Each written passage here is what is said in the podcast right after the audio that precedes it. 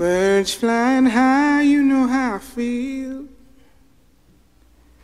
Sun in the sky, you know how I feel. Breeze drifting on by, you know how I feel. Willkommen bei Freiheit Deluxe. Ich bin Jagoda Marinic und ich erkunde alle 14 Tage mit einem spannenden Gast das Thema Freiheit. Freiheiten. Mein erster Gast ist, und das freut mich schon ziemlich, Daniel Pongratz, besser bekannt als Danger Dan.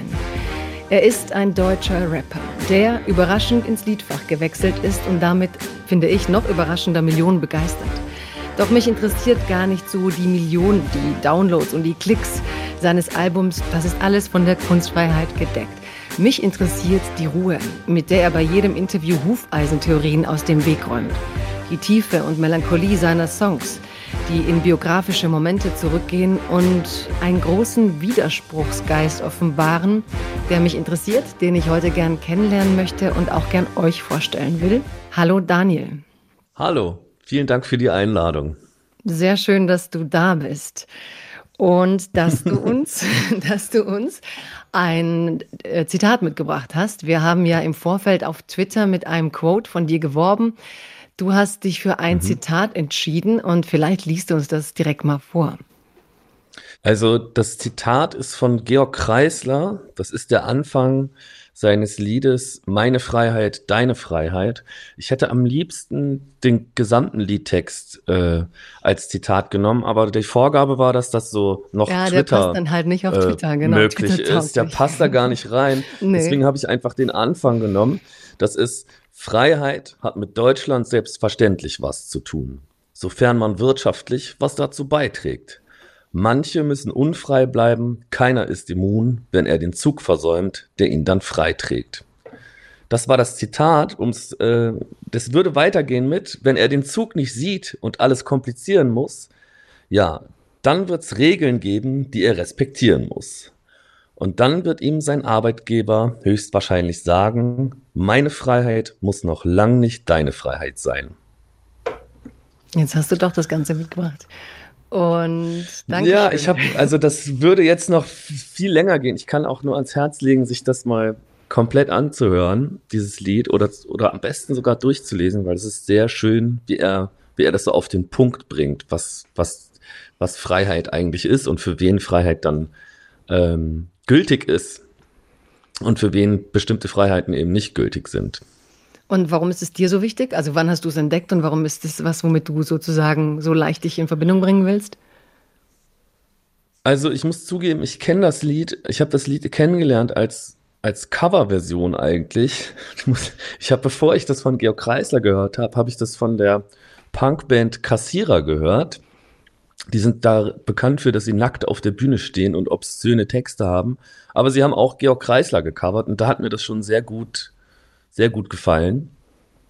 Und äh, ich muss zugeben, ich, also ich fand die Einladung hier total spannend, auch weil ich nicht genau weiß, was hier passiert. Das ist ja jetzt die erste Folge. Aber wenn ich das Wort Freiheit höre, werde ich meistens skeptisch. Also wenn in Deutschland Leute das Wort Freiheit in den Mund nehmen, kommt meistens nichts Gutes bei raus. Und äh, deswegen habe ich auch direkt was gesucht, wo, wo eben Freiheit nicht so glorifiziert ist und Hurra, Hurra, Einigkeit und Recht und Freiheit, sondern man eben genau das Ding mal umdreht und sagt, naja, die, die Freiheit, die, also die Freiheit, die wir haben, die gehört nicht allen, sondern das hat unglaublich viel mit Glück und Privilegien zu tun, welche Freiheiten man hat. Mhm, Finde ich gut. Ähm, das ist auch interessant. Und ich bin immer so. Nee, sag du, sag du. Ja, bitte. Nee, red du weiter. Ich habe jetzt schon den Faden verloren. Nein, ich, ich würde, dann lass mich den aufgreifen. Du hast nämlich ähm, gerade so gesagt, ja. du bist skeptisch. Das interessiert mich. Warum? Was macht dich so misstrauisch? Also jetzt zum Beispiel äh, rennen hier in jeder Stadt wöchentlich Leute über die Straße und rufen Friede, Freiheit, Demokratie und sind von all diesen drei Dingen mit jedem Mal, wie sie es schreien, noch weiter weg als sie es vorher waren, ohne das zu merken. Und gerade dieses Wort Freiheit ist dann ist so ein, das ist so eine wird zu so einer leeren Hülle. Und ich weiß auch gar nicht genau, um, also von was für Freiheiten redet ihr denn da? Wie unfrei seid ihr denn, wenn ihr jetzt ein paar Corona-Maßnahmen habt? Fühlt, also Und die Corona-Maßnahmen sind ja dann auch nur dazu da, damit alle Leute halt ein Stück freier werden können und nicht zu Hause bleiben müssen. So, das ist alles, äh, das ist so eins von vielen Beispielen, wo einfach Leute Freiheit rufen und das mit Freiheit meiner Meinung nach nichts zu tun hat. Ja, finde ich interessant. Es ist so ein bisschen, als wäre hier so immer Freiheit etwas gegen die anderen statt für sich. Ne? Also man muss irgendwie immer etwas oder jemanden bekämpfen, statt irgendwie einen Raum zu schaffen, in dem man sein darf.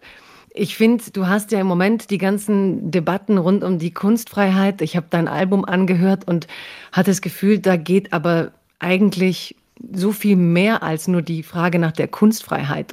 Ähm, ja, ich würde jetzt wirklich durch ein paar Themen deiner Songs gehen, weil sie für mich ganz viel mit Freiheit zu tun haben. Und lass uns mal anfangen mit chronologisch in deinem Leben mit diesem Schullied in Gloria Victoria. Mhm. Das Victoria Gymnasium in Aachen schmückt sich auf Wikipedia mit meinem Namen. Bekannter Schüler dieser Schule soll ich mal gewesen sein. Das ist grundsätzlich zwar richtig, aber jetzt mal im Detail, dass ich dort Schüler war, ist etwas übertrieben. Ich hätte mich mehr als Geschädigten beschrieben. Ähm, das habe ich sehr geliebt, äh, weil man kennt das so, wenn Leute erfolgreich sind und plötzlich schmücken sich diese und jene mit denen und jeder war dein Freund und du machst mit diesem Song eigentlich so einen Racheakt gegen das, was du als Kind empfunden hast als Unfreiheit, also als, als der Schulraum, der dich eigentlich gar nicht hat du sein lassen. Ähm, warum wolltest du dich mit der Platte oder in der Platte auch so ein bisschen an der Schule rächen? Also die Geschichte dazu ist ja, dass ich auf einer Schule gewesen bin, die mich recht schnell ausgeschult hat, also nach neun Monaten wieder. Und an meinem ersten Schultag als ich an dieser Schule angefangen habe, wurde ich schon zum Direktor zitiert, weil der hatte so eine Schulakte von der alten Schule, wo ich ja, vorher war, bekommen. Das habe ich gesehen, das wusste ich gar nicht, dass es sowas gab, Schulakten. Ne? Ja, in vielen Bundesländern gibt es das nach wie vor. Das äh, kommt einem so ein bisschen Stasi-mäßig vor, aber das ist auch ein westdeutsches Phänomen. Und ich weiß, dass meine Eltern sogar den Schuldirektor gebeten haben, diese Schulakte nicht hinterher zu schicken, weil sie die Hoffnung hatten, wir könnten noch mal von vorne anfangen. Der Schuldirektor war aber ein Arsch und hat das einfach dahin geschickt und schon, ich wurde halt da schon so begrüßt mit den Worten, hätte ich das vorher gewusst, wärst du nicht auf dieser Schule gewesen. Krass. Und ich glaube, das war so der, äh, das war eins der schwierigsten Schuljahre, die ich je hatte, weil ich von Anfang an das Gefühl hatte, ich bin hier eigentlich nicht willkommen, ich habe hier eigentlich keine Chance und die warten nur auf den Moment, mich wieder loszuwerden. Und äh, also für mich gab es kaum noch Möglichkeiten, mich irgendwie über Noten, über Verhalten irgendwie da zu integrieren. Ich habe die Möglichkeiten, mich vor mir selbst zu behaupten, die waren dann eher andere. Also ich habe dann auch tatsächlich viel Scheiße gebaut und äh, dann war ich ruckzuck wieder weg. Und deine Frage war ja, wie ich jetzt darauf komme, das zu machen. Ich glaube, mhm. dass mich das damals so verletzt hat, äh, das kann ich auch, also kann ich im Nachhinein auch erst so sagen. Ich habe jetzt viele Jahre später so eine Psychotherapie gemacht, wo ich selber nochmal an so Punkte gegangen bin also in meiner Vergangenheit, die irgendwie in meiner Biografie auch wichtig waren. Und ich glaube, das war für mich tatsächlich ein traumatisierendes Erlebnis, weil ich danach ganz starke Zweifel hatte. Also ich immer das Gefühl hatte, ich bin nicht gut genug, ich bin nicht willkommen, äh, ich kann Sachen nicht, ich schaffe Sachen nicht und daraus auch äh, resultierte, dass ich Sachen gar nicht mehr wollte. Also äh, das, da gehört ja ganz viel Mut dazu, überhaupt etwas zu wollen, weil in dem Moment, wo ich mir, wo ich mir das wünsche oder das gerne woll, wollen würde, äh, laufe ich auch Gefahr, dass es nicht funktioniert und dass ich mich selbst enttäusche oder andere enttäusche. Also habe ich super oft mich einfach danach so auch dumm gestellt und halt immer gesagt, nee, ich kann das alles nicht und ich will es nicht können. Und so ist halt meine Schulzeit dann auch weitergegangen, dass ich halt immer gesagt habe, mir selber ge gesagt habe, na, ich kann das eh nicht, ich fange erst gar nicht an damit. Und äh, das, äh, diese, das hat Jahre gedauert, bis ich so herausgefunden habe, dass ich eigentlich doch ganz cool bin. Auf jeden Fall nicht so untragbar und äh, mhm. wie die Schule mir gesagt hat und auch nicht so blöd, wie meine Schulnoten äh, mir das schwarz auf weiß immer bestätigten. Und äh, ich war eigentlich ganz froh, mich da so rauszuarbeiten. und dann hat mir halt ein Freund irgendwie geschickt, diesen Wikipedia-Artikel geschickt, wo die Schule sich auf einmal mit meinem Namen schmückt. Bekannter Schüler dieser Schule. Und äh, das konnte ich dann nicht so unkommentiert stehen lassen, weil die, äh, die, die Verletzung war doch noch zu tief. Also habe ich, äh, hab ich dieses Lied geschrieben, was ganz spannend ist. Ich habe es damit geschafft, dann nochmal von der Schule zu fliegen die haben tatsächlich als Reaktion, ich weiß nicht, ob es die Schulleitung selber war oder wer auch immer, äh, mich von dem Wikipedia-Artikel wieder runtergeschmissen. Wirklich, rausgezogen. Und dann habe ich mir, ja, ich bin einfach zweimal, ich bin zweimal von der Schule geflogen. Und es gab dann in den letzten Tagen irgendwie einen Riesenkrieg auf Wikipedia um diesen Eintrag in äh, also deine um Fans haben dich wieder reingeschrieben oder wie, hast, wie lief das denn? Genau und ich wurde immer wieder reingeschrieben und wieder rausgelöscht so Mittlerweile gibt es sogar einen Punkt bei dieser Schule, wo Kritik steht, was ich ganz schön finde. Also unabhängig davon, dass ich jetzt bekannter Schüler dieser Schule bin, bin ich auch Kritiker. Mhm. Äh, ja. Und äh, es ist tatsächlich auch eine kleine Genugtuung.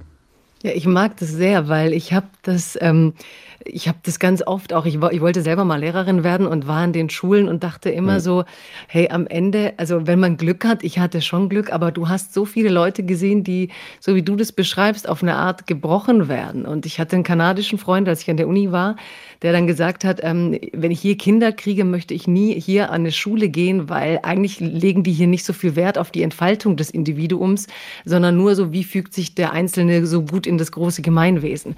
Und ich finde es ein ganz wichtiges Thema, so ne, die Freiheit ähm, der Schule, aber auch künstlerisch liebe ich dieses Motiv der Rache. Also irgendwie zu sagen, ähm, ihr wart damals scheiße zu mir. Ich glaube, es gab irgendeinen Popstar-Gitarristen, der äh, sein Leben lang Postkarten an Leute geschrieben haben, die mir in der Schule gesagt haben, dass es zu nichts bringen wird. Also, und er hat dann von allen Konzerten so Postkarten geschickt und schau mal, wo ich jetzt bin und wo stehst du. Also ich, ich mag das, dieses, ähm, der, der Tag der, wo man es halt irgendwie nochmal klarstellen kann. Ähm, aber da liegt ja auch so, du hast dann selber beschrieben, dass du dann doch ein ganz schönes Arschloch selber geworden bist. Also, dass du auch, ähm, ich denke, das hängt ja manchmal auch irgendwie so zusammen. Wenn man selber so in Frage gestellt wird, sucht man ja die Nächsten, die man dann irgendwie ja, vernichten kann. Ich habe in einem Interview gelesen, du hast dann auch ziemlich Mist gebaut in den Pausen oder gegenüber anderen Leuten, was dir im Nachgang dann auch so ziemlich leid tat. Ja, das stimmt. Also da muss ich, das will ich jetzt auch nicht alles auf diese Schule schieben. Also ich glaube, was ich auch rausgefunden habe, so in, in den meinen Selbstreflexionen, ist, dass ich äh, gerade bei mir da irgendwie so Erfolgserlebnisse fehlten, die so konstruktive oder positive Verstärker fehlten, ich halt mir auch einfach negative Aufmerksamkeit ohne Ende gesucht habe, also im Schulwesen. Und das Ganze auch irgendwie durchmischt habe mit so, ja, mit so Hip-Hop, Gangkultur, toxischer Maskulinität. Also ich hatte einen Freundeskreis, der bestand nur aus Männern und wir hatten äh, Peppersprays und Graspäckchen dabei und haben uns mega wie Gangster gefühlt und haben nur Scheiße gebaut. Und äh, ja, gerade als ich dann von dieser Schule geflogen bin, kam ich dann auf eine recht, auf so eine recht verschriene Schule, weil auch keine andere mich mehr nehmen wollte, so. Und da habe ich mich dann, da hatte ich eigentlich von Anfang an Angst und habe dann als, als Resultat bin ich dann zu jemand geworden, der selber Angst äh, macht und nicht nur Angst hat, sondern halt nach oben buckelt, nach unten tritt. So, ich habe, äh, da habe ich ganz schön viel Scheiße gebaut, was mir im Nachgang auch super weh tut. Ne? Also ähm, ich habe sogar versucht, Leute nochmal zu erreichen, um mit denen darüber zu reden, mich zu entschuldigen. Ich habe spä also später viel von dem, was ich da an Scheiße gebaut habe, erkannt und äh, bereue das sehr. Es gibt so ein Mädchen, das, an, ich. Haben die's? Ja. Also teilweise gar nicht. Ich habe ja bei einer habe ich mal versucht, mich zu entschuldigen. Die habe ich halt ganz homophob attackiert einfach. Die, die war lesbisch und ich habe dann irgendwie irgendwann später hatte habe ich habe ich noch mal Kontakt zu der aufgenommen und die hatte eigentlich gar keinen Bock. Also die hat halt gedacht so, ey, die, die war nett, die hat gesagt, so, ja, danke, dass du mir das sagst, aber eigentlich wollte ich in meinem ganzen Leben mit dir nichts mehr zu tun haben. So. Und äh, geh jetzt kann, einfach. Und dann kann man aber auch verstehen, oder ist aber gegangen. dann auch ehrlich, oder? Also ich, ich verstehe cool, das total, ja, es ist super ja. ehrlich. Und äh, das Ding ist, ich glaube, ich habe mir so ein bisschen so wie so Ablass, habe ich irgendwie mir erhofft. Ne? Und mhm. äh, Äh, weil ich, äh, aber das, ich verstehe das total, dass man, dass die Person mir das jetzt so nicht geben konnte und soll sie auch gar nicht. Und ich glaube, ich muss damit einfach leben, dass ich so einen Scheiß gebaut habe. So. Ich finde aber gut. Ich finde es gut, dass die dich zwingt, weiter ja. damit zu leben auf ihre Art. Weil ähm, ich finde Vergebung ja, auch gut. Irgendwie finde ich das auch, auch gut. Ja, ne? Irgendwie hat das was ja. so. Mach, komm mal mit dir klar und lass mich in Ruhe. Ich fand dich, ich musste dir eh nicht über den Weg laufen. Ähm, du hast aber, ja. apropos Laufen, du hast einen anderen Song, der ist auch derjenige, vielleicht, der mich melodisch extrem anspricht, ähm, weil er auch was ganz Sehnsuchtsvolles hat ähm, über das Leben und was für Entscheidungen man hat und wo man lang geht. Ähm, lauf einfach weg. Ich schrieb grad die Bewerbungsmail mit meinem Lebenslauf klebte ein sympathisches und seriöses Foto drauf. Als mir Lou Reed erschien und sagte, lauf davon. Schwerer als reinzukommen ist es wieder rauszukommen. Ich finde es so ein schönes Lied einfach, weil ich glaube, dass jeder im Leben diese Momente hatte, wo er denkt, eigentlich richtig hier gerade was ein und es wäre super, jeder findet gut, was ich mache oder es, es baut sich plötzlich ein Leben, aber das Leben hat eigentlich mit mir überhaupt nichts zu tun. Und ich finde es so schön komprimiert und verdichtet in diesem Lied. Und vielleicht erzählst du uns ein bisschen, was dir dieses Lied bedeutet, aber auch so die Brücke zu dem autobiografischen. Du hast ja gesagt, das war schon auch für dich so, dass du so eine Art Ikea-Leben hattest und dachtest, hm, aber das ist eigentlich nicht so die individuelle, die Freiheit, die ich haben könnte beim, beim Kreieren eines Lebens. Also es war ja gar nicht so richtig klar das falsche Leben. Ich glaube, das Problem ist, dass so von außen betrachtet mein Leben auch eigentlich sehr perfekt war. Also dafür, dass ich wie wir schon mitbekommen haben, so eine ganz schwierige Bildungsbiografie hatte und auch irgendwie, ich sag mal, zu mir selbst finden musste, was ganz viele andere Sachen betrifft. Und ich mich so raus emanzipieren konnte aus so merkwürdigen Männerrollenbildern und einfach irgendwann äh, Musiker war und im Theater gespielt habe und ich hatte einen netten Freundeskreis und ich hatte eine ganz tolle WG und so. Also von außen betrachtet ging es mir total gut, aber ich hatte so einen, so einen Fernweh oder das ist so ein komisches Gefühl, wie so ein Hunger, mhm. dass irgendwie da irgendwas fehlt oder also, dass ich nicht angekommen bin und aber nicht an einem Ort, sondern so in meinem Leben bei mir, dass ich das Gefühl habe, okay, so kann es bleiben und so lasse ich das jetzt weiter dümpeln, aber ohne dass ich jetzt konkret hätte sagen können, was das ist, sondern das ist so diffus. Ich habe einfach gemerkt, äh, das kann es nicht gewesen sein. Irgendwas ist da noch. Und dann habe ich einfach alles stehen und liegen lassen und bin gegangen und so diese Momente, also das habe ich mehrfach. Ich liebe auch so zu reisen, dass ich so mir nicht mal die Richtung ausdenke, in die es losgeht und dann einfach mich treiben lasse. Und das äh, war total schön und total befreiend, das einfach irgendwann mal zu machen. Ich hatte, hab, hatte das öfter in meinem Leben, dass ich irgendwie äh, weg musste. Aber das Ding ist, wenn ich jetzt beschreibe, was das denn für ein Leben war, dann wird das nicht einfacher nachzuvollziehen, weil eigentlich ging es mir wirklich gut. Und ich war an einem Punkt, wo ich eigentlich, wo von außen betrachtet, ich alles hatte. Weißt du, was voll spannend ist? Mhm. Ich habe so, äh, darf man eigentlich fast nicht erzählen. Ich war zweimal in meinem Leben Trauzeuge. Immer von zwei von zwei guten Freunden von mir, eine Freundin und ein Freund. Und äh, ich habe äh, in der Nacht vor der Hochzeit habe ich die geärgert und habe äh, hab gesagt so, ey, bist du dir sicher?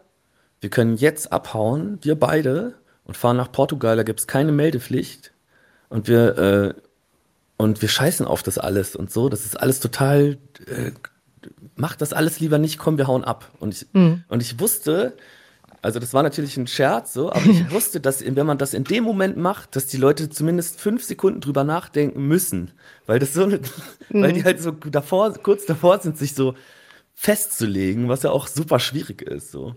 Ja, aber ich fand das auch so, also es ist natürlich total so ein Wohlstandsproblem. Das können wir hier in Deutschland, also meine Familie kommt aus einem Land, da haben die Leute lange ums Überleben gekämpft. Und, aber ich ja. bin auch hier groß geworden und ich kenne das, dieses, du gehst von Phase zu Phase und du zementierst ja bei jedem Schritt irgendwas. Ne? Und mhm. es ist halt unwieder, also du baust da was und dann ist es das. Also blöde gesprochen, wenn das eine Kind da Eis kriegst du halt tausend andere Kinder nicht. Du hast halt dieses eine und so weiter. Ne? Und diese, dieses Definitive sind halt immer wie so Türen, die zugehen.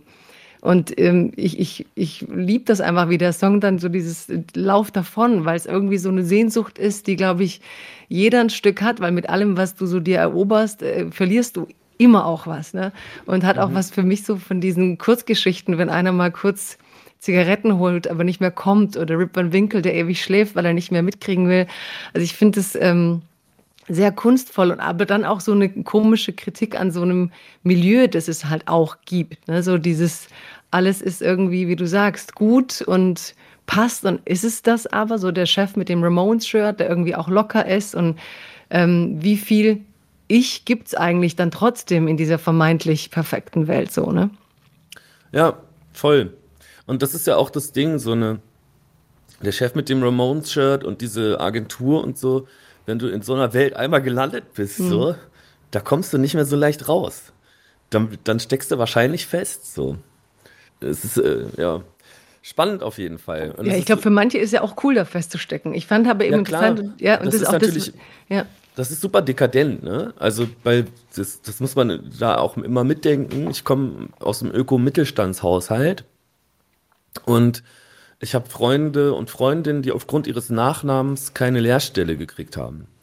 Einfach, die sich von einer ganz anderen gesellschaftlichen Position heraus in diese Welt rein äh, begeben haben und die halt, für die halt dieses irgendwann in einer Werbeagentur, in einer Head Position arbeiten, der Lebenstraum ist. Und äh, das will ich auch überhaupt nicht sch schlecht Ja, reden. aber ich also, finde es gar nicht so dekadent, wenn ich ehrlich sein darf. Ich finde es dekadent, dass wir denken, das steht nur Leuten zu, denen es ein bisschen besser geht, weißt du? Eigentlich habe ich, was mir ja so gefällt an deinen Songs oder auch an diesem speziell, ist dieser Widerspruchsgeist. So ein Ich, das sich ein bisschen auch so gegen Situationen in der Welt wehrt. Und ich finde es schon wieder ganz schlimm, dass wir teilweise denken, wirklich, das steht jetzt nur ab einem bestimmten sozialen Milieu Leute zu, weil andere müssen überleben. Das stimmt. Nee, aber, das glaube ich nee. nicht. Ich, also, also ich glaube nicht, dass das nur irgendwem zusteht. Ich glaube nur, ich will nicht abwertend über sowas mhm. sprechen. Mhm. Also das ist halt das Ding, dass ich, also das ist so wie diese große Idee, äh, also was zum Beispiel sagen immer alle Hip-Hop und es ist so super revolutionär und politische Musik. Und du kannst halt einerseits sehen, naja, die ganzen Rapper in Harlem, die wollten eigentlich nur gesellschaftliche Teilhabe. Die wollten auch ein großes Auto, die wollten auch eine Goldkette, die wollten auch eine Wohnung in der Innenstadt. Und das ist eine völlig berechtigte, das ist eine völlig berechtigte Forderung aus deren Position heraus. Und gleichzeitig, sie wollten aber auch nur am Ausbeutersystem teilhaben. Sie wollten mhm. halt nicht irgendwie Ausbeutung verhindern, sondern sie wollten auf der anderen Seite stehen. Äh, nämlich bei denen, also in der anderen politischen Klasse so. Aber aus der Position heraus, aus der die diese Forderungen stellen, finde ich die vollkommen nachvollziehbar und würde denen das nicht vorwerfen. Weißt du, was mhm. ich meine? Absolut. Und absolut. ich fände das jetzt total gemein, zu sagen, also so zu verteufeln und zu sagen, naja, du willst irgendwie so ein einfach ein normales Leben führen, so dann, das ist ja mega langweilig oder so. Sowas würde ich halt, das würde ich mir nicht, mir nicht anmaßen zu bewerten. Weil ich glaube, dass dieses nur normale Leben, je nachdem, was du für einen biografischen Hintergrund hat, hast, einfach dein größter Traum und Wunsch sein kann und du da drin dich auch total entfalten kannst. So. Und wenn ich jetzt so sage, Ikea-Regal leben und so, ich versuche dann was zu beschreiben. Ich glaube, was ich gerade nur unterstreichen will, ist, dass ich das nicht abwerten will. Also. Mhm. Aber ich verstehe es auch gar nicht abwertend, ehrlich gesagt. Also klar, mhm. gibt es immer irgendwelche Leute, die das so drehen, aber ich finde immer, es gibt eben Persönlichkeiten, die haben diesen Sehnsuchtsmoment, in, den du da in diesem Lied beschreibst. Und den gibt es durch alle Milieus hinweg in Menschen. Und ich glaube, es ist mehr eine Persönlichkeitsfrage. Und mhm. die anderen sind halt anders. Die sind vielleicht harmoniebedürftiger oder sie brauchen diese Sicherheiten. Also ich finde ähm, da nichts abwertend, im Gegenteil, es sind einfach verschiedene Formen des Seins. Aber mich interessiert eben dieser Widerspruchsgeist und ich habe immer immer, eine meiner Lieblingsstories ist ein Cousin von mir, der, der konnte überhaupt nicht damit, dass überhaupt Leute Chefs sind. Und als dann seine Frau mal arbeitete in so einem ähm, in so einem, wie heißt es, Autoschule, äh, Fahrschule, mhm. dann, ähm, dann hat sie, kam er rein und sie packte die Zeitung weg, die sie las und dann sagte er so, sag mal, wieso hast denn du Angst vor jemand und packst die Zeitung weg? Und meinte, weil es mein Chef ist, ich muss ja hier arbeiten. Und das fand er schon wieder so schlimm, dass er sie dauernd überredet hat, wegzugehen und sich wieder was Neues aufzubauen. Also ich mag einfach Leute, die sagen, ähm, irgendwas um mich herum ist so, dass ich nicht ganz ich sein darf. Und das finde ich einfach an dem Song ganz, ganz schön und auch, dass dieses Ich dann ähm, diesem, diesem Ruf folgt. Du hast ja gesagt, so eine Art Fernweh. Und ich finde es immer spannend, wenn Leute so in Richtung Fragezeichen gehen. Aber du hast ja gerade schon aufgemacht und wir haben bis jetzt noch gar nicht ähm, geredet drüber. Wie kamst du dann von diesen ganzen Dingen zum Rap? Oder wann hast du verstanden, dass das auch deine Art ist, dich auszudrücken? Äh, ich glaube, ich habe irgendwie das Geile an, an Rap zu, zu der Zeit, wo ich das kennengelernt habe, ich bin jetzt ja auch schon, werde jetzt 38 gerade. Ich habe jetzt so die richtigen Anfänge in Deutschland nicht mitbekommen, aber ich war zumindest noch in einer Zeit, wo das einfach eine Rap-Szene, das war eine aktive Szene. Das war halt so wie, es gab eigentlich kaum Konsumentinnen da drin, sondern es gab nur Akteure. Du hast halt äh, entweder gemalt oder oder halt selber gerappt. Viele Leute um mich herum haben selber gerappt, aber es war so, dieses, dieses Hip-Hop-Ding kam an und das war einfach klar so, wir, wir, wir kleiden uns jetzt so, wir sind diese Subkultur und man ist diese Subkultur halt aktiv. So, irgendwie haben sich alle eingebracht, so. Und also in meinem Freundeskreis gab es nie, fast niemanden, der, der einfach nur Bock hatte, zu irgendeiner Jam zu fahren, sondern eher Leute, die, die gesagt haben, geil, wir organisieren selbst eine Jam hier in Aachen oder wir gehen jetzt Züge anmalen oder wir machen, wir machen irgendwie Musik und alle beziehen sich aufeinander und auf den Zügen grüßt man noch die Rapper und die Rapper grüßen noch die Maler.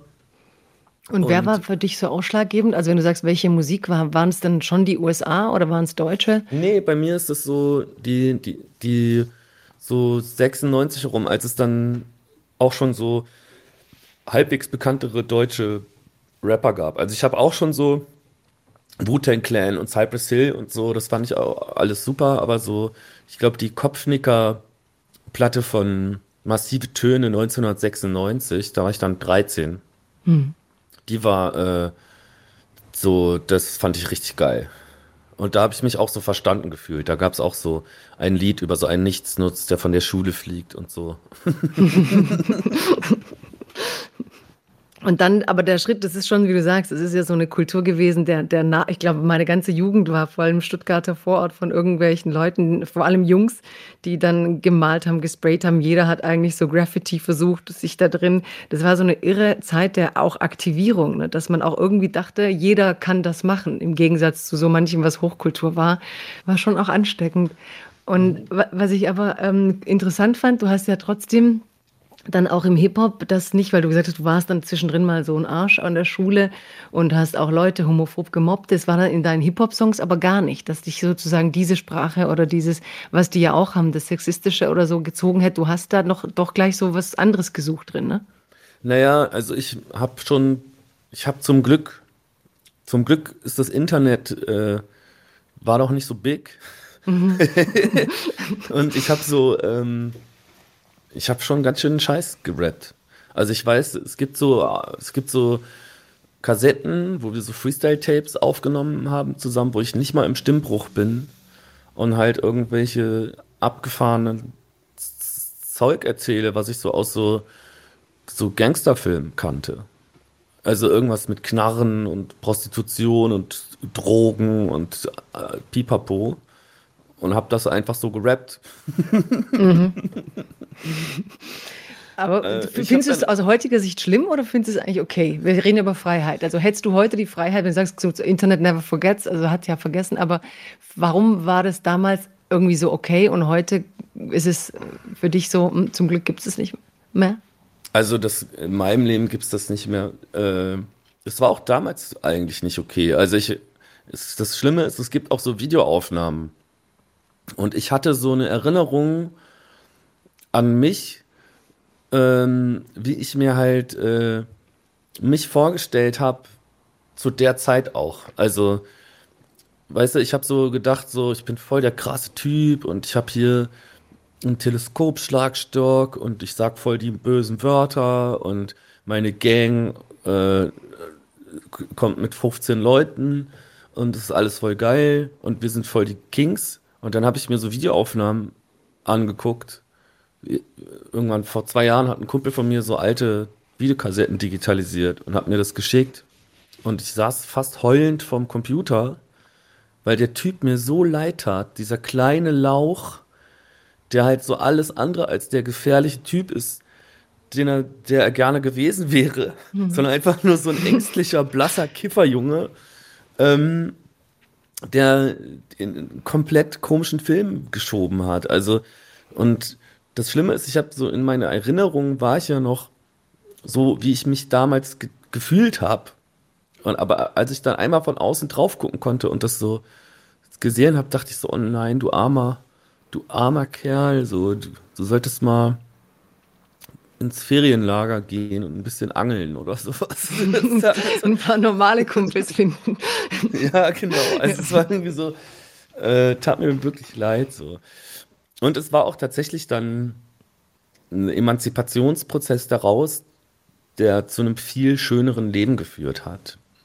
Also ich war eigentlich hinterher ganz froh, so nicht mehr sein zu müssen und auch so nicht mehr sein zu wollen. Ich finde es gerade voll schön, was du erzählst, weil ich habe immer so ein Ding, ähm, weil ich komme ja auch aus sozusagen mit Migrationshintergrund und bin dann mit diesen Griechen, Türken, Jugos damals aufgewachsen.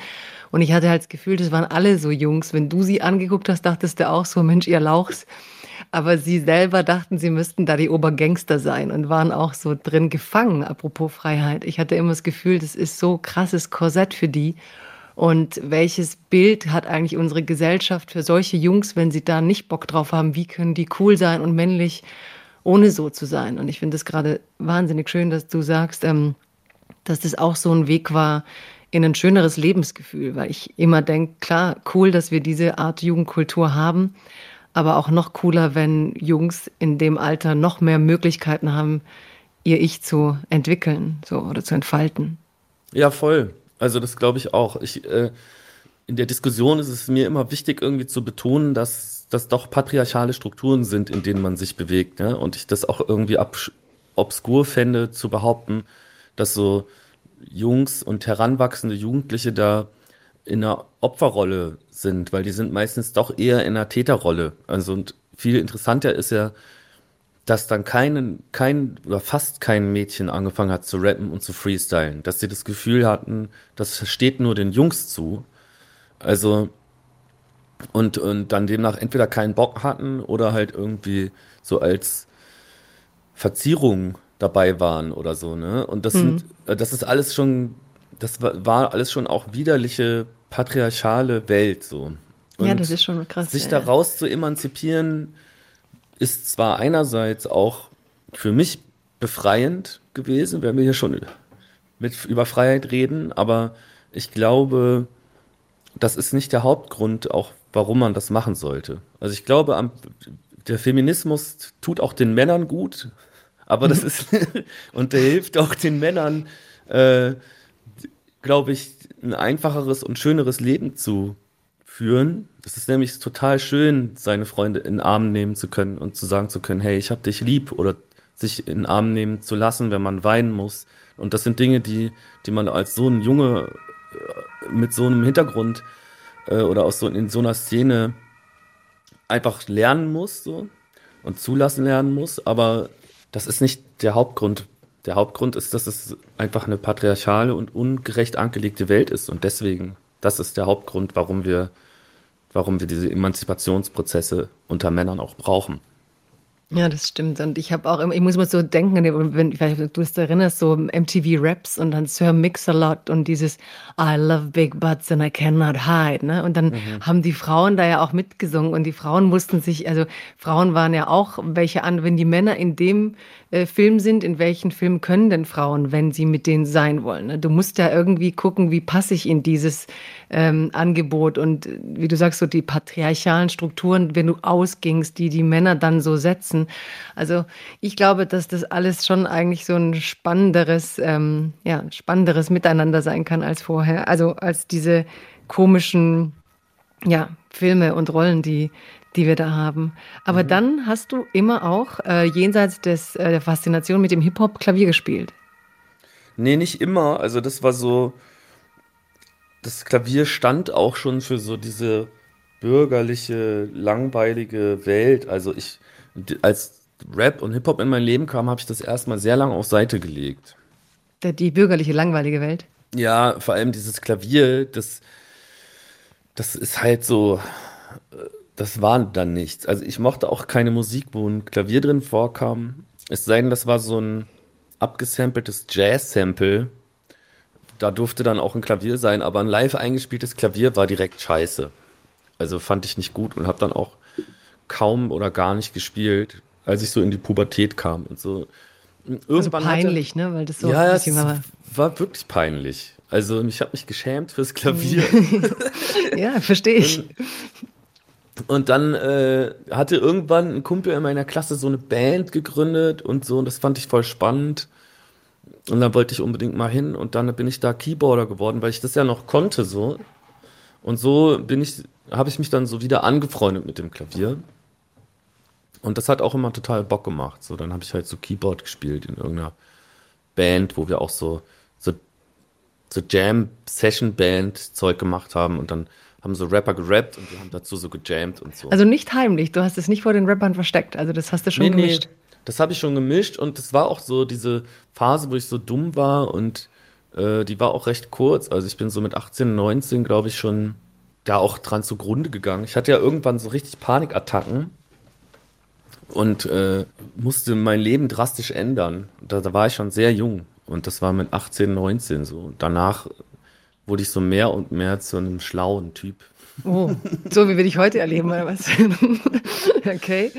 Ähm, ich hake jetzt mal nicht nach bei den Panikattacken, obwohl es mich interessiert, aber du hast uns schon so viel verraten. Also, wenn du das verraten willst, dann mach. Wenn nicht, frage ich jetzt mal weiter nach der Musik. Ja, ich kann da, das, das, das passt halt auch genau in dieses Ding rein. Also, ich hatte so das Gefühl, mein ganzes Leben geht vor die Hunde, weil alle um mich herum mir signalisiert haben, du musst das jetzt machen, du musst einen Schulabschluss machen, du musst eine Ausbildung machen, du musst irgendwas machen, sonst stirbst du. Also das, die sagen zwar nicht, sonst stirbst du, sondern was soll denn aus dir werden? Und, äh, und ich habe auch selber mich gefragt, so was soll denn aus mir werden? Das war alles super dumm. Und dann habe ich so richtig Panikattacken bekommen. Die sind erst weggegangen, als ich dann in so eine Punker-WG mit so Punks gezogen bin, die auch so wie ich einfach keinen richtigen Platz gefunden hatten in der, in dieser bürgerlichen Welt. Und mit denen zusammen, also nicht mehr alleine zu sein, so als Freak in Anführungszeichen, das hat, war total heilsam für mich, so ich staune immer davor, dass, dass man dann halt nicht so reinpasst, aber ich mag alles, was in dieses äh, Rilkesche, du musst dein Leben ändern geht und wenn es Panikattacken sind. Und wenn du dann bei Punks landest und dann heute deine Musik machst, finde ich das alles ähm, ziemlich gut. Auch wenn ich weiß, dass der Weg dahin leidvoll ist.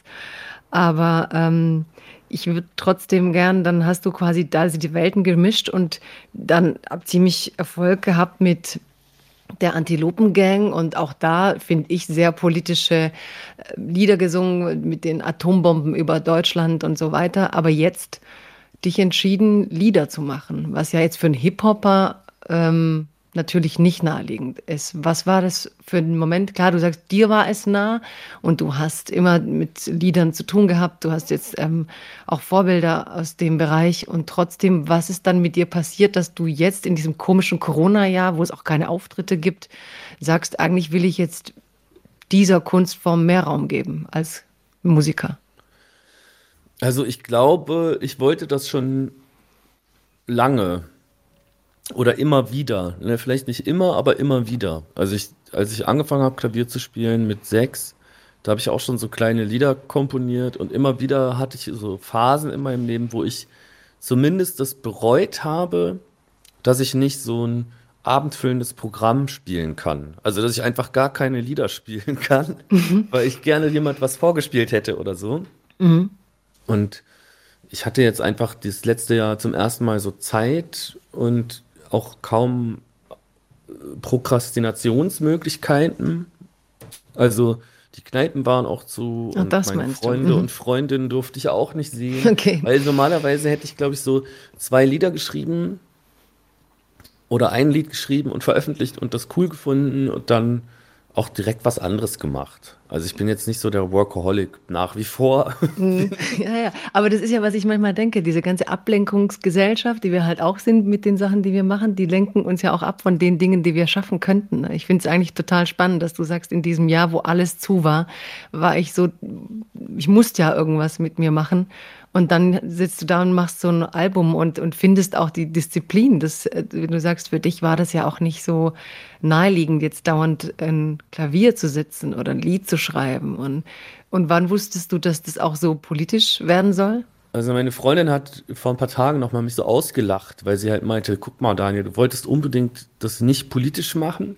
Das, ich habe mir das wirklich vorgenommen, weil ich das manchmal so anstrengend finde, diese ganze Promophase über, muss ich jetzt so über Militanz reden und so. Dabei habe ich ja irgendwie, also da, dadurch reduziert sich so die Musik total auf so politische Inhalte, was ich manchmal sehr schade finde. Und ich wollte das eigentlich explizit umschiffen, aber das funktioniert auch nicht so richtig, dass ich mir selber Grenzen setze schon im kreativen Prozess, sondern also ich setze mich vor ein weißes Blatt und dann kommt irgendwas dabei raus so. Und ich glaube, das sind einfach so Thematiken, wenn das politisch geworden ist, Thematiken, die mich halt wirklich beschäftigen. Deswegen wird es dann politisch. Aber manchmal, also wenn ich das konzipieren könnte und mein Plan aufgeben, aufgehen würde, dann würde ich das, glaube ich, nicht politisch konzipieren, sondern dann hätte ich, glaube ich, viel mehr so Liebeslieder und Schnulzen. Aber davor hast du irgendwie Schiss, oder? Also dann würde das ja schnulzig und dann hättest du davor mehr Schiss als eigentlich vor Politik, oder? Also ich habe mich mittlerweile dran gewöhnt. Ich habe aber ein Jahr gebraucht. Also äh, ich habe schon von Anfang an gesagt, ich würde gerne so ernst gemeinte, unironische, traurig, melancholische, schöne Lieder schreiben. Und das ist ja meistens dann schon schnulzig. Und äh, es, äh, aber war tatsächlich so, dass wenn ich das jetzt so meiner WG mal vorgespielt habe, so diese, auch die Skizzen von meinem Album, die dann in so eine Richtung gehen, dass ich mich so überwinden musste, das überhaupt wem zu zeigen. Weil die dann so lachen oder weil du einfach dich in der Rolle nicht siehst? Die haben halt gar nicht gelacht, ne? Die haben halt gesagt, die haben Sondern? gesagt, boah, ist das schön. Oh, So, und äh, aber das hätte passieren können, dass die lachen und gesagt hätten, oi, was ist denn bei dir schiefgelaufen? aber Äh. trotzdem wolltest du das nicht. Trotzdem hast du dich gegen die romantische und für die politischere Variante entschieden. Na, ich finde das für meine Verhältnisse sehr romantisch und sehr zärtlich, dieses Album. Finde ich auch. Finde ich auch. Und so, so weit rausgeschwommen bin ich auf jeden Fall noch nie. könnte ich, würde ich auch so von außen sehen. Und wenn du sagst, dass das Politische das so überlagert, ähm, was, was würde dich denn noch viel mehr reizen, drüber zu reden? Also wenn du sagst, eigentlich, das, du hättest gerne noch das Musikalische mehr im Vordergrund, was, was, was würdest du da gern betonen?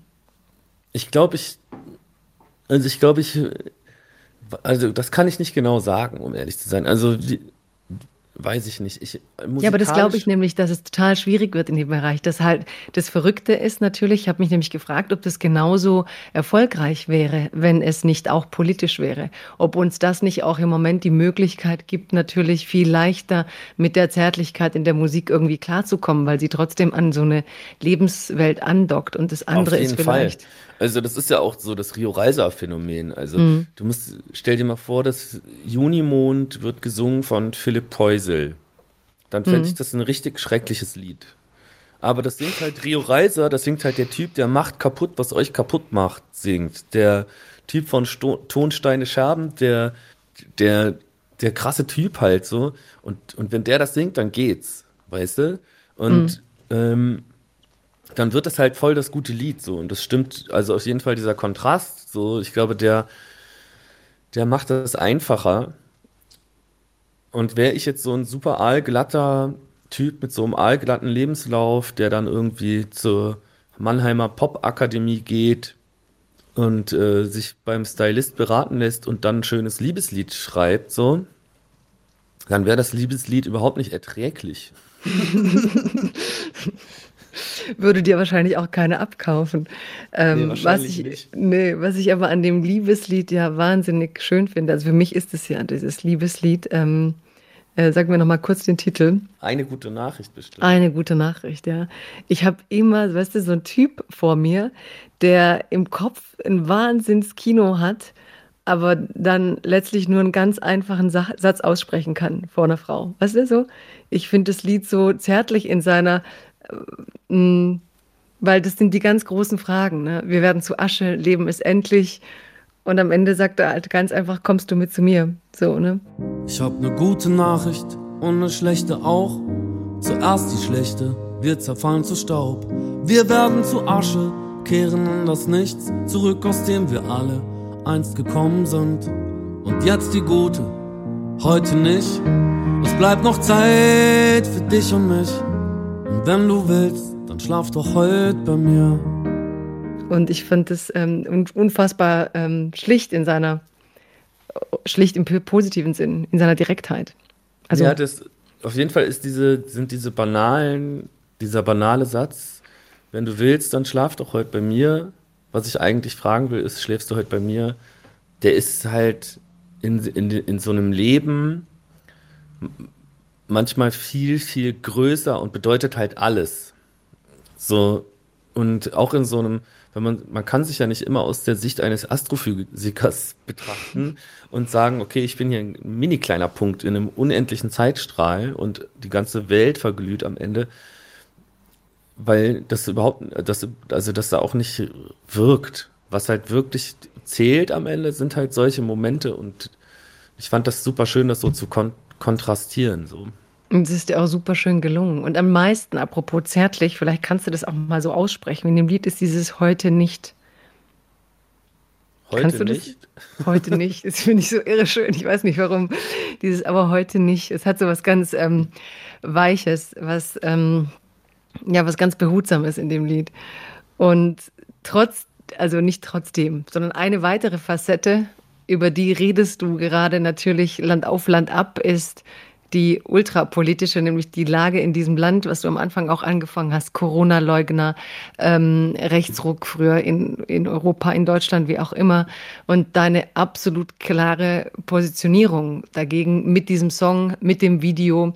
Und ich habe, ich führe das Gespräch, das alle schon mit dir geführt haben, garantiert nicht so im Grinne, ob das zu brutal ist oder irgendwas. Mich interessiert so, weil ich habe mir jetzt so ein Interview nach dem anderen angehört und alle scheinen dich so zu fragen, wie kann man denn so gewaltvolle Fantasien haben? Also es kommt wie so ein Unglaube plötzlich über uns, dass Kunst natürlich auch eine Ausdrucksform für Wut ist und dass die Lage in der Nation halt auch eine Wut äh, hervorbringen kann. Du, du sagst ja die krassesten Phänomene des Landes, vom NSU bis zu ähm, äh, Menschen, die durch Polizeigewalt sterben könnten und so weiter. Und trotzdem fragt man dich, warum ähm, äußerst du dich quasi als Künstler wütend? Wie, wie stehst du zu solchen Fragen? Ja, das, äh, das ist manchmal schon anstrengend tatsächlich. Ich glaube halt, man muss sich, wenn man sich erklären will, muss man sich Zeit nehmen. Ich glaube, man, ich müsste mich ja auch nicht erklären. Ich könnte ja auch das so, die Leute einfach so zurücklassen, Ja, warum machst du es eigentlich? Warum erklärst du dich? ähm, weil ich mit einer Presseagentur zusammen ein Album rausbringe. Also ganz ehrlich, das ist die ehrliche Antwort. Um ehrlich zu sein, wenn dieses Berufsbild Musiker, wenn ich einfach nur ein Album machen könnte und veröffentlichen und dann auf Tour gehen könnte, dann wäre das voll geil. Ich muss aber leider so Instagram-Kanäle füllen und ich muss auch irgendwie dafür sorgen, dass äh, die Musik halt Leute erreicht so. Und es gibt halt kein Viva mehr und kein MTV mehr und es gibt keine Juice mehr und es gibt das Intro-Magazin nicht mehr. Es gibt halt super viel Feuilleton und Zeitungen und politische Tageszeitungen und die wollen mit mir halt darüber reden. So. Und ich, äh, mir macht es sogar ein bisschen Spaß. Und ich finde zum Beispiel das Gespräch mit dir gerade jetzt total schön, aber du hast schon, worauf du ja anspielst, ist, dass dir das anstrengend vorkommt, wenn ich mich da immer wieder erklären muss mhm. und den Leuten immer wieder erklären muss, wo, okay, das ist halt Kunst und also was das für Abläufe sind und so. Aber hast du das Gefühl, wir können noch mit Kunst umgehen, wenn, wenn man sozusagen ständig sowas fragt? Also selbst wenn du sagst, in den Feuilletons, wo es ja um Kunst gehen muss, findest du es nicht auch irritierend? Naja, die Leute haben halt Angst vor dem Wort Militanz. So, das ist ja auch total abgefahren.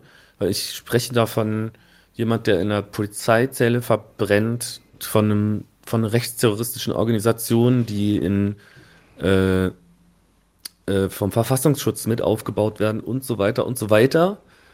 Und ich sage nur einmal das Wort Militanz und schon machen alle so, whoop, whoop, gehen alle Alarmglocken an. Wow, was hat der gesagt? Wir müssen, das muss der uns jetzt mal erklären. Und sind dann auch nicht mehr so in der Lage, das Wort so im Kontext des ganzen Satzes äh, zu betrachten. Also warum das, ich verstehe es auch nicht so richtig. also eigentlich erklärst du dich denen, aber verstehst die gar nicht so richtig. Ich also ich habe das Gefühl, die meisten, die mich das fragen und die mit mir drüber reden wollen, die haben es eigentlich kapiert, die haben aber Angst, dass es sonst keiner kapiert hat und müssen sich halt irgendwie rechtfertigen. Und ich weiß, dass so äh, beim ZDF zum Beispiel, äh, wo ich dieses Lied ja auch gespielt habe, äh, es hinter den Kulissen dann irgendwie Gespräche darüber gab, ähm, ob das jetzt geht oder nicht und was das heißt und dass man das äh, kontextualisieren muss, weil das ansonsten nicht cool rüberkäme und so. Und also irgendwie haben alle da so große Berührungsängste, aber ich meine, ich, hab, ich hatte eigentlich das Gefühl, man muss den Text mal aufmerksam hören und sich das, die ganze Inszenierung mal aufmerksam angucken also, ich meine, ich stelle mich auf eine Theaterbühne mit einer Kalaschnikow und lass mir danach Torten und Tomaten ins Gesicht schmeißen und gehe dann betröppelt weg. Mhm. ich weiß nicht irgendwie, was jetzt das, das brutale, beängstigende daran sein soll. Also ich verstehe es halt echt nicht, aber die Leute wollen halt drüber reden und irgendwie ist es doch auch gut. Also dann lass sie doch drüber reden und ich rede dann auch mit denen. Das ist halt dann auch einfach Teil meines Jobs. So Aber wir reden ja von Freiheit jetzt zum Beispiel. Und findest du, du schreibst in dem Lied über Kunstfreiheit, singst über Kunstfreiheit und was alles von ihr gedeckt ist und merkst gleichzeitig, so wie du sagst, wenn du das performst auf der Bühne, wie viel Stress das bei den Leuten auslöst. Also natürlich gibt es die Freiheit, aber ist das nicht ähm, trotzdem ein Zeichen, dass wir gerade in so einer Zeit leben, wo alle Angst haben, wo ist diese Freiheit, wo beginnt sie, wo endet sie, ähm, gerade bei öffentlich-rechtlichen Sendern? Oder ist es, ist es ist das nicht auch ein Zeichen, diese Nervosität, die sich in diesen Interviews mit dir zeigt, dass ähm, alle doch gerade sehr am Ausloten sind, was überhaupt diese Freiheit ist? Na, es verschieben sich auf jeden Fall irgendwie in den letzten Jahren rasant Dinge, die sagbar sind und nicht sagbar sind. Diese Vogelschiss-Debatte ist ein Beispiel dafür zum Beispiel. Oder äh, an, an ganz vielen Stellen gerade weil so AfD so Strategien hat, was Dinge halt, also metapolitische Strategien, wo es darum geht, auch Dinge sagbar zu machen, so. Äh, das löst unglaublichen Wirbel aus und ich muss sagen, ich bin so ein bisschen, ich komme halt aus der Rap-Szene. Ich weiß nicht, also ich bin halt, glaube ich, da ein bisschen abgehärtet, weil ich mir einfach diese ganzen Horror, Rape, äh, von so Rappern seit 15 Jahren irgendwie anhören muss. Also mich, mich schockiert das jetzt nicht so, das, was ich da erzählt habe, muss ich sagen. Aber ja, mich hat es schon deswegen, also ich muss zugeben, mich hat es überhaupt nicht schockiert, weil du hast in irgendeinem, natürlich auch wieder über ein Gespräch, also erstens fand ich Lied einfach erstmal melodisch gut und, und ich mochte auch das intellektuelle Spiel mit den Grenzen und ähm, ich fand es auch spannend, gerade dein Wechsel sozusagen in eine Musik, die man halt aus einer Zeit kennt, mit der wir die heutige Zeit oft vergleichen, ja, so in die 20er Jahre zurück und mhm. Da war so vieles, was ich einfach als Folie schon mochte. Ähm, aber dann hast du eben einmal gesagt, du hast zu Militanz zum Beispiel gesagt, dass damals Hoyerswerda, Rostock und so als Häuser brannten und dann die Polizei nicht reinging, diese Menschen zu retten. Da muss dann eben die Zivilgesellschaft ran. Also ich habe in deinen Interviews nie so eine Militanz gehört, von wegen die Staatsgewalt geht nicht vor der Polizei aus, sondern dass die Zivilgesellschaft im Notfall eben da sein muss, wenn Menschenrechte verletzt werden. Und deswegen finde ich das schon auch so eine komische Hysterie, aber das andererseits auch wieder schön, weil es uns ja ins Gespräch bringt über das Thema Freiheit und auch über all das, was sich im Moment verschoben hat. Was ich da nochmal ziemlich spannend finde, du sagst, du kennst es als Rapper und wie radikal das ist. Und du sagst ganz oft, wenn du das Ganze so als Hip-Hopper oder Rapper geschrieben hättest, würde es das alles gar nicht auslösen, sondern weil du jetzt plötzlich auf einer Theaterbühne Klavier spielst, weil du, weil du es mit, mit der Liedkunst verbindest, die man eben mit einem wieder bestimmten bürgerlichen Milieu verbindet, löst das plötzlich ganz andere Debatten aus. Was, hm, wie siehst du das so, die Reaktion dieser Gesellschaft auf den Rapper Dan oder auf den Liedkünstler, Dan? Also, ich will noch einmal kurz zurückspulen, wenn mhm. ich darf. Wir Klar. sind ja so frei. Wir sind frei. ähm, zu dem Moment, wo du sagst, ja, das geht um den Moment, wo die, wo die Staatsgewalt halt nicht funktioniert und dann im letzten Moment die Zivilbevölkerung eingreifen muss, wie jetzt in Rostock, Lichtenhagen, Hoyerswerda. Aber ich singe in dem Lied auch darüber, dass ich auf diese Rechtsstaatlichkeit nicht vertraue und auch auf die Sicherheitsorgane nicht vertraue. Und da wird es, glaube ich, so ein bisschen interessanter so. Aber ich, ich will keine Welt, in der alle machen, was sie, also in der es Lynchjustiz gibt, so. Ich, ich fände es voll gut, wenn sich die Polizei darum kümmern würde, um solche Phänomene, aber mir ist klar, dass sie es nicht tut. Also, das zeigt die Vergangenheit immer wieder und das zeigen auch so die Beispiele, die ich in dem Lied aufführe. Und ich glaube, das macht das Ganze ein bisschen komplexer wenn sie in, in Hoyerswerda oder Rostock-Lichtenhagen daneben stehen und nicht eingreifen, wenn der Verfassungsschutz rechtsterroristische Zellen aufbaut, wenn in Dessau in der Zelle Uri Jallo verbrennt und das, ich, ich glaube nicht an das, äh, an die offizielle Version, was da passiert sein soll, dass der sich selbst angezündet hat. Äh, das ist meiner Meinung nach unmöglich. Äh, und das sind nur Einzelbeispiele, die, die ein großes strukturelles Problem in unseren Sicherheitsorganen äh, aufmachen. So. Unter dem Hintergrund muss man diese ganze Militanzdebatte dann auch nochmal anders führen. Also ich glaube nämlich nicht, dass es so kleine und seltene Momente nur sind, in denen das eigentlich Notwehrsituationen sind, die gerechtfertigt sind, sondern ich glaube, dass diese Momente tagtäglich passieren und ich vertraue nicht mehr darauf, dass die deutsche Polizei das im Griff hat. Aber kommen wir zu dem anderen Thema zurück. Ja, zum Künstler und zur Wahrnehmung. Und ähm, warum ist der Rapper anders als der Liedermacher? Also einerseits stimmt es ja auch, weil ich auch anders bin als Liedermacher, als als Rapper. Ich habe mir, äh, wobei ich glaube, ich war auch schon sehr zärtlich auf vielen Rap-Stücken, die ich gemacht habe, so.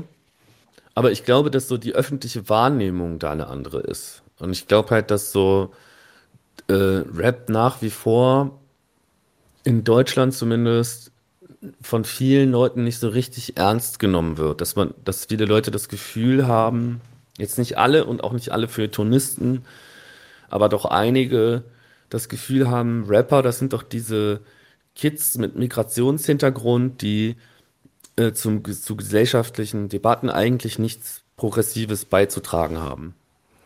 Ähm, und das ist so, das ist zumindest mein Gefühl dazu. Wenn so Talkshow-Moderatoren in Deutschland dann Rapper persiflieren, dann machen sie vermeintlich türkische Akzente. Das dauert einfach noch 20 Jahre, bis, äh, bis es A irgendwie, also bis es einfach genug Leute gibt, die eine Rap-Sozialisation haben und auch irgendwie in, in Staatsanwaltschaften und in, äh, in Redaktionen halt sitzen und die halt irgendwie peilen, dass das halt einfach Mainstream große Kultur geworden ist und keine Subkultur. Und dann schwingt da halt einfach viel Rassismus mit. Also glaube ich tatsächlich. Aber hast du nicht so bei Haftbefehl zum Beispiel das Gefühl, dass der schon viele fasziniert und auch schon viel Raum kriegt? Auf jeden Fall. Das gibt auch so, es gibt auch so Gegenbeispiele, die, die gibt es ja auch schon länger. Also sowas wie Brothers Keepers, äh, Adriano und so, das wurde ja auch überall äh, in allen Medien irgendwie breit diskutiert und gab es eine große Öffentlichkeit zu. So klar. Aber ich, aber ich glaube trotzdem, also wenn man mich fragt, warum funktioniert das jetzt oder warum meldet sich jetzt, wenn ich Klavier spiele und singe, auf einmal dieses und jenes Theater und will mit mir irgendwas machen und dieser und jener Autor und ich habe gerade un unübertrieben, ich habe gerade in der letzten Woche sechs Verlege haben sich bei mir gemeldet, ob ich ein Buch schreiben will. Oh, da hast du ja auch ein Lied dazu geschrieben, ne? Zum ja, ja, aber ja, ja, mir weiß. ist das vorher noch nie passiert. Also mhm. ich habe schon immer interessante Sachen erzählt und erzählt auch nicht so viel komplett Neues jetzt. Ich mache jetzt nur eine andere Musik und plötzlich kommen Buchverlage und fragen, ob ich ein Buch schreiben will. Die wissen natürlich nicht, dass ich große Rechtschreibprobleme habe. Die finden dir jemand, der dir das schreibt. Du musst dann nur daneben sitzen und hast dann Ghostwriter. Ja, ja. Aber ich weiß nicht, ob das jetzt nur mit dem mit der Aufmerksamkeit gerade zu tun hat oder ob die mir diese Buchverträge auch also ob die das mit mir auch gemacht hätten oder machen wollen würden, wenn ich mich nicht auf eine Theaterbühne setze und Klavier spiele, sondern halt äh, weiter Rap-Videos gemacht hätte. So, da bin ich mir nicht sicher. Ähm, wir sind jetzt eigentlich fast durch. Wenn du mir noch eine ganz klitzekleine kurze Frage beantworten kannst, dieses Lied am Ende über diesem, ich wünsche dir einen schönen Tag und dann wird es alles so zersetzt, ne? Ja. Dieses, ähm, super schwierig zu hören, das Song. Wer Negatives denkt, kann nur Negatives sehen. Aus positiver Energie ähm, fand ich total erlösend, weil man hat ja gerade so diesen Terror des Positivdenkens, ne? So, lächel dich mal frei. Was bedeutet dir dieser Song und warum hast du das Album damit beschlossen? Ähm, ich fand das total cool, am Ende nochmal die ganze schöne Stimmung, die ich da aufbaue, zu brechen. Ich baue mit den Händen so eine Stimmung auf und reiß das mit dem Arsch wieder ein und lass die Leute halt einfach so in so einem Chaos in, drin zurück. Das gefällt mir viel lieber, als die in so einer, so einem, so einer schönen Melancholie zu halten. Ich glaube, ich mag dann am Ende einfach das Chaos viel Aus lieber. Mhm. Aus dem dann vielleicht wieder irgendwas anderes erwachsen kann. Daniel, ich habe so viel Spaß gehabt, dir zuzuhören oder Spaß, ey. Ich, hat, ich, ich bin super dankbar, dass du deine ganzen Gedanken so frei geteilt hast und Einblicke gibst in die Lieder, die ich wirklich zärtlich und berührend finde und, ähm, und auch die Melodien einfach musikalisch großartig finde. Und ja, wir haben über Politik geredet, aber die Politik ist ja Land auf, Land ab wichtig. Ich fand es wichtig, nochmal andere Sachen von dir zu hören. Und danke, dass du sie uns erzählt hast. Ja, danke, dass du dir Zeit genommen hast, hier mit uns zu reden oder mit mir.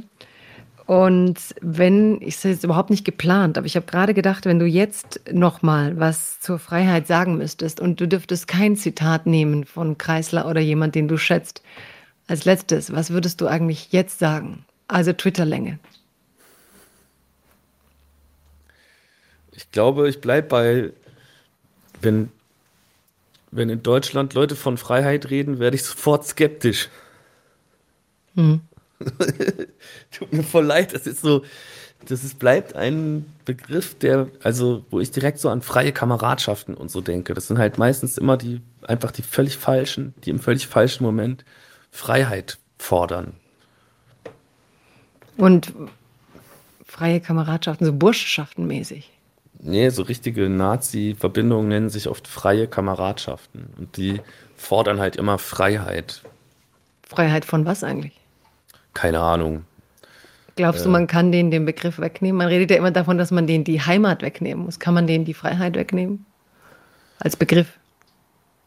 Gute Frage, weiß ich nicht. Aber vielleicht braucht man den Begriff auch der Netz so abgenutzt ist, gar nicht mehr. Also ich glaube, dass der in anderen Kontexten viel, viel spannender ist. Also da, wo sich Leute wirklich befreien müssen äh, und befreien können. So, und da, wo, wo es so Emanzipationsprozesse gibt, gesellschaftliche oder auch äh, persönliche, da ist der Begriff auf jeden Fall viel besser aufgehoben als bei solchen pöbelnden Idioten. Das würde ich unterschreiben. Daniel, danke dir für deine Zeit, für deinen Besuch hier. Und ja. du bist ja nicht ähm, angezeigt worden. Bis jetzt hat dich niemand ähm, vor Gericht geschleppt, was ich eigentlich ganz schön finde, auch wenn du gesagt hast, wäre auch gut, wenn sie mal übers Stöckchen springen. Aber ich finde es auch irgendwie gut für die Meinungsfreiheit, dass es doch niemand wagt im Moment und sagt, der Typ scheint recht zu haben. Ja, das freut mich auch. Ja. Danke für deine Zeit, Daniel. Gerne. Auf Wiedersehen. Auf Wiedersehen. Puh, das war also Danger Dan. Ähm, fand es ziemlich schön, mit ihm zu reden und eben nicht nur über Politik, Meinungsfreiheit und die Gesetze oder irgendwelche Bewegungen, sondern auch ziemlich so über die Songs und das Persönliche. Ich glaube, was mir am meisten bleibt, ist ähm, tatsächlich der Gedanke, Freiheit ist auch die Freiheit, davon zu laufen, wenn es nicht stimmt. It's a new dawn, it's a new day. It's a new life for me. Freiheit Deluxe mit Jagoda Marinic ist eine Produktion des Hessischen Rundfunks in Kooperation mit dem Börsenverein des deutschen Buchhandels.